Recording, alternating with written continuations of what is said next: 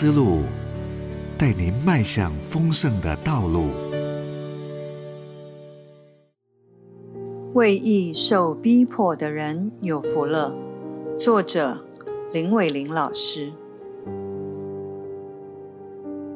为义受逼迫的人有福了，因为天国是他们的。人若因我辱骂你们、逼迫你们、捏造各样坏话毁谤你们，你们就有福了。马太福音第五章十到十一节。工会的人叫使徒来，把他们打了，又吩咐他们不可奉耶稣的名讲道，就把他们释放了。他们离开工会，心里欢喜，因被算是配为这名受辱。使徒行传第五章四十到四十一节。如果我们遇见了一些苦难，会如何反应呢？有人会很惊讶，怎么我信主了，还会遇见这些倒霉的事？或是充满恐慌，甚至开始怀疑神的慈爱与能力。即使信仰没有动摇，也多半是祷告，求神让逼迫停止，坏事离开。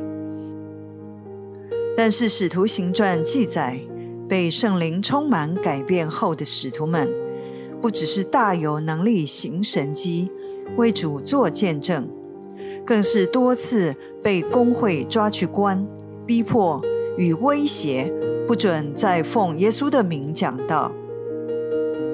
然而，彼得与众使徒们不再像耶稣受定时那样的害怕。反而在被打一顿后获得释放的情况下，内心充满喜乐，因为算是配为这名受辱。陈维恩牧师在《走到比钱更远的地方》一文中提到一个故事，他到印尼巴纽原始部落别姆岛宣教。教会诞生几个月后，有一天，一位弟兄手拿圣经，开心的来找他。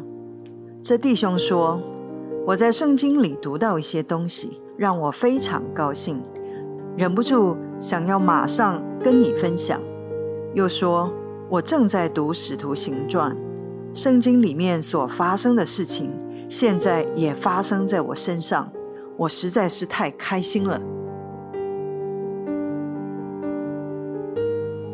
陈牧师不禁纳闷：这弟兄是经历了方言，还是一病赶鬼呢？到底是什么事情让他这么高兴？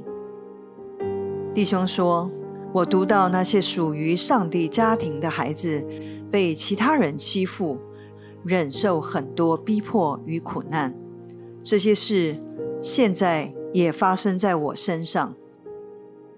岛上那些还没有信主的人。”也开始逼迫我，所以当我读到这个段落，就证实了我是属于上帝家里的一份子。我非常非常高兴，想赶快找其他弟兄分享。我一时找不到其他人，就直接走到你家，要跟你分享这个。最后他说：“就是这样啦，我只是需要把内心的喜悦跟人分享。”没有什么别的事，我先走了。讲完后就欢欢喜喜的离开。这位第一代部落基督徒，不是要请陈牧师为他祷告，让这些逼迫停止。他心里对逼迫他的人也没有任何苦毒怨恨。他在逼迫中充满喜乐，因为。这提醒了他在基督里的新身份。别木岛的基督徒信主聚会后，大多会被不信主的岛民排挤、嘲笑、威胁，甚至殴打。部落里的基督徒对苦难和逼迫的态度，和在文明世界的基督徒显然很不一样。对他们来说，神的旨意清楚明白写在圣经里。世界会恨你们，但背起十字架跟从耶稣，是每个基督徒该付出的代价。岛民对基督徒的逼迫，至今仍未止息。